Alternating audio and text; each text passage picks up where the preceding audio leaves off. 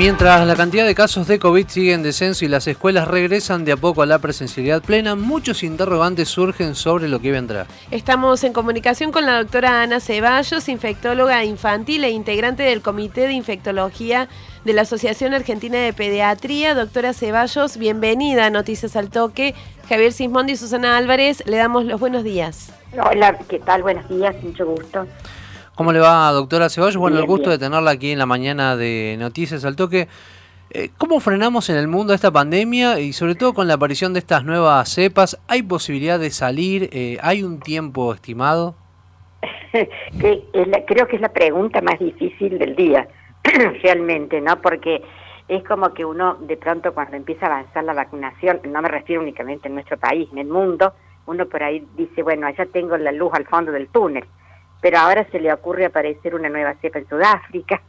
Este, está bien, hay que considerar que todos sabemos que, que, el continente africano fue el más desprotegido en cuanto a vacunación, ¿no? Sé dónde están las menores coberturas del mundo. Y bueno, y aparece una nueva variante.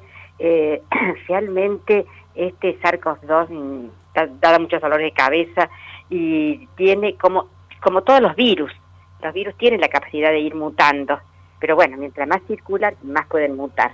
Así que creo que uno tiene que acostumbrarse eh, hasta no sé cuánto tiempo a convivir con el virus, eh, a ir aumentando eh, las posibilidades de cada lugar, la cobertura de vacunación y seguir manteniendo las medidas que tanto hemos aprendido hace cuánto, ya más de un año y medio, ¿cierto? El uso del barbijo, la ventilación, este, el distanciamiento, todas esas cosas uno las tiene que ir manteniendo, pero también creo que hay que un poco volver a vivir como ocurre ahora con las escuelas, ¿cierto? Doctora, eh, se está empezando a hablar, eh, hablando de variantes nuevas, de la variante MU que aparentemente eh, no reaccionaría a los efectos de la vacuna. ¿Se puede pensar que además de que el virus mute de esta manera, también seamos más rápidos en la respuesta con generar vacunas nuevas o esto no funciona así?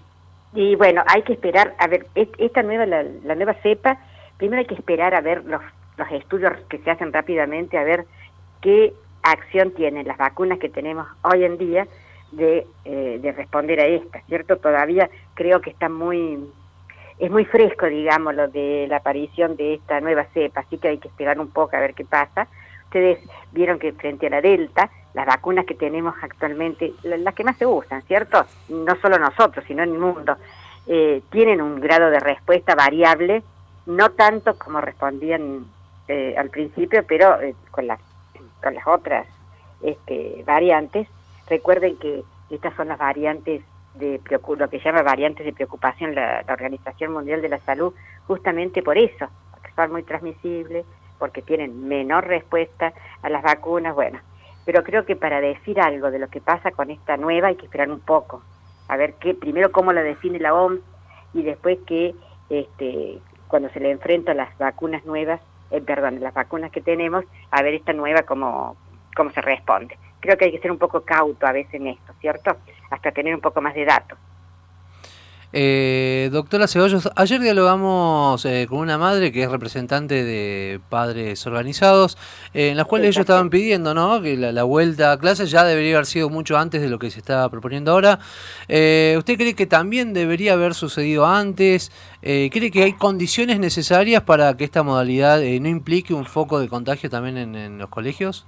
Bueno, ustedes saben que la Sociedad Argentina de Pediatría siempre estuvo muy preocupada insistiendo en el, eh, lo que nosotros decíamos, el regreso pautado y cuidado a las escuelas, ¿no?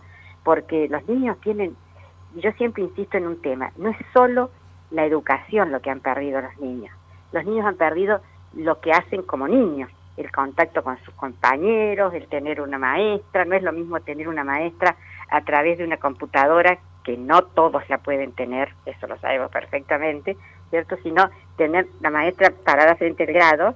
Bueno, nosotros siempre insistimos mucho eh, en ese tema, que el, regreso a la escolaridad. El regreso a la escolaridad tiene que ser un regreso cuidado.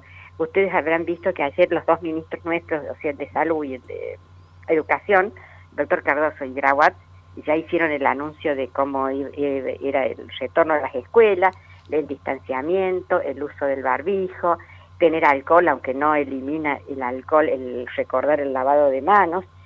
Creo que todo esto hay que hacerlo con cuidado, pero los chicos tienen que volver. Psicológicamente, además de la parte educacional, los niños necesitan esto. Y hay que, entre todos, acompañarlos a un regreso cuidadoso al aula, manteniendo las distancias. Tenemos la época ya buena para tener todo ventilado, ¿cierto? No, tenemos, eh, ocasionalmente puede haber un día frío, pero no tenemos los fríos de, julio.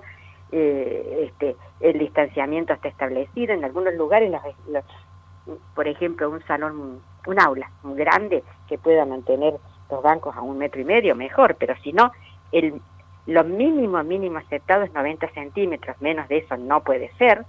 Eh, los chicos tienen que seguir usando el, barbijo en, el aula, pero también hay que recordar que se abren muchas cantinas, ¿cierto? En, los, en las escuelas que tienen doble escolaridad, abren la cantina.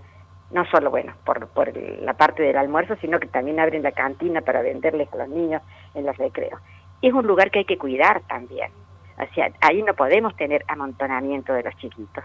Ahí también se tiene que respetar, tienen que ir con el barbijo, tienen que ir con mantener, este, mientras esperan el distanciamiento entre unos y otros, y creo que esa es la parte que también eh, los docentes, los adultos tienen que seguir controlando para que podamos mantener eh, las escuelas abiertas. Y otro tema que también me parece que es importante es recordarle a los papás cuando los llevan y los traen, los retiran del colegio, no es un momento social. O sea, hay que evitar la aglomeración de las familiares que lo, quienes sea que los llevan y que los buscan. También eso hay que evitarlo. O sea, mientras tratemos de mantener todo eso, las escuelas indudablemente tienen que permanecer abiertas. Doctora, en cuanto a la vacunación, el grupo etario que va de 12 a 17, incluso los jóvenes... ¿Y ¿Cómo? Ese era el otro tema que quería hablar. Ah, bueno, no, porque lo que vemos es que este grupo etario, incluso los que tienen 18, 19, se ha dado prioridad en la vacunación, pero a los que tienen comorbilidades, no al resto todavía.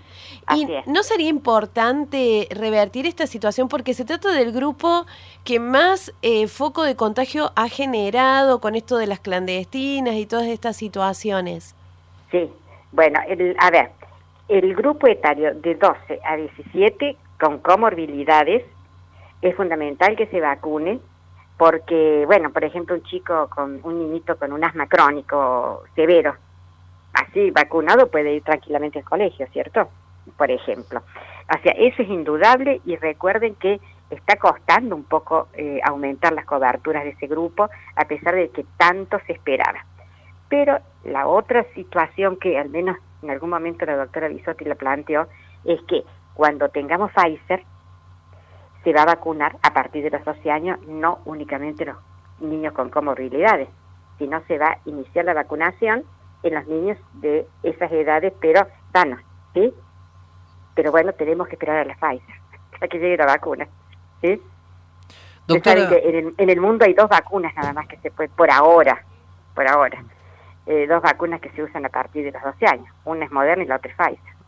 Ya hay otras en desarrollo y bueno, esperemos que de pronto este, con Sinopharm también pueda ser aprobada porque es una vacuna que tiene un muy buen estudio hecho en, chicos más chicos. Pero bueno, hoy tenemos Pfizer y Moderna nada más. Doctora Ceballos, bueno, aquí en la ciudad de Río Cuarto eh, han alertado, ¿no? Sobre todo en los colegios, eh, que están repartiendo en las puertas folletos que alertan sobre el riesgo de vacunar a los niños, sobre todo remarcando esta cuestión de, tóxica o incluso mortal de, de, ah. esta vacuna. Eh, ¿Qué se puede decir al respecto de esto? Bueno, eh, sí, ayer me lo mandaron a eso. Realmente, eh, ustedes saben que los grupos antivacunas siempre los hemos tenido. y hay que, hay que recordarle a la población que nosotros no tenemos más hepatitis en el país, salvo algún caso ocasional, porque te lo tenemos, porque tenemos vacunación. Nosotros antes de la vacunación, un trasplante hepático en pediatría salía entre 80 y 90 mil dólares y había únicamente se hacía en el hospital Garrajas, por ejemplo. Ahora nosotros eso no lo vemos. Ocasionalmente algún niño de mucho riesgo puede llegar a ser una infección por hepatitis A. No se ve, gracias a quienes, gracias a la vacuna. ¿Por qué no tenemos más poliomielitis en el mundo? Quedan tres países únicamente en África con polio, gracias a la vacuna. Entonces, las vacunas son seguras. No hay ninguna vacuna que llegue al mercado si no ha atravesado por todos los controles de seguridad. Cuando uno hace un ensayo clínico en vacunas, lo que nunca deja de controlarse es la seguridad de la vacuna. O sea, en la fase 1, en la fase 2, en la fase 3. Y las que muestran eventos adversos no llega al mercado. Entonces, yo sé que los grupos antivacunas utilizan, yo vi, los, me los mandaron a lo que estaba repartiendo ayer en, la población, allá en Río Cuarto, eh, utilizan todo esto. Todas esas cosas que ellos dicen no tienen las vacunas. Hay que entender que la única manera de enfrentar a esta, eh, a esta pandemia es con vacunas. Y que es cierto eso, las vacunas son seguras. Ellos mencionan la miocarditis o pericarditis sí, es un evento que se ha visto, se vio durante los ensayos clínicos también, en los, em, en algunos casos ocasionales. Pero el mensaje final de la pericarditis o la miocarditis es que es muy leve y tiene recuperación total. Además, cuando uno pone en la balanza riesgo de la patología versus riesgo de la vacuna, indudablemente el beneficio de la vacuna supera el riesgo. Entonces, las personas que dan esos mensajes, eh, a lo mejor es muy fuerte lo que digo, yo creo que realmente la justicia tendría que actuar contra esas personas, porque nos están quitando, eh, están mandando un mensaje totalmente equivocado y por ahí generan dudas en la población. Y hoy en día nosotros necesitamos que la población no tenga dudas y que se vacune. Creo que es así. Y las vacunas son seguras.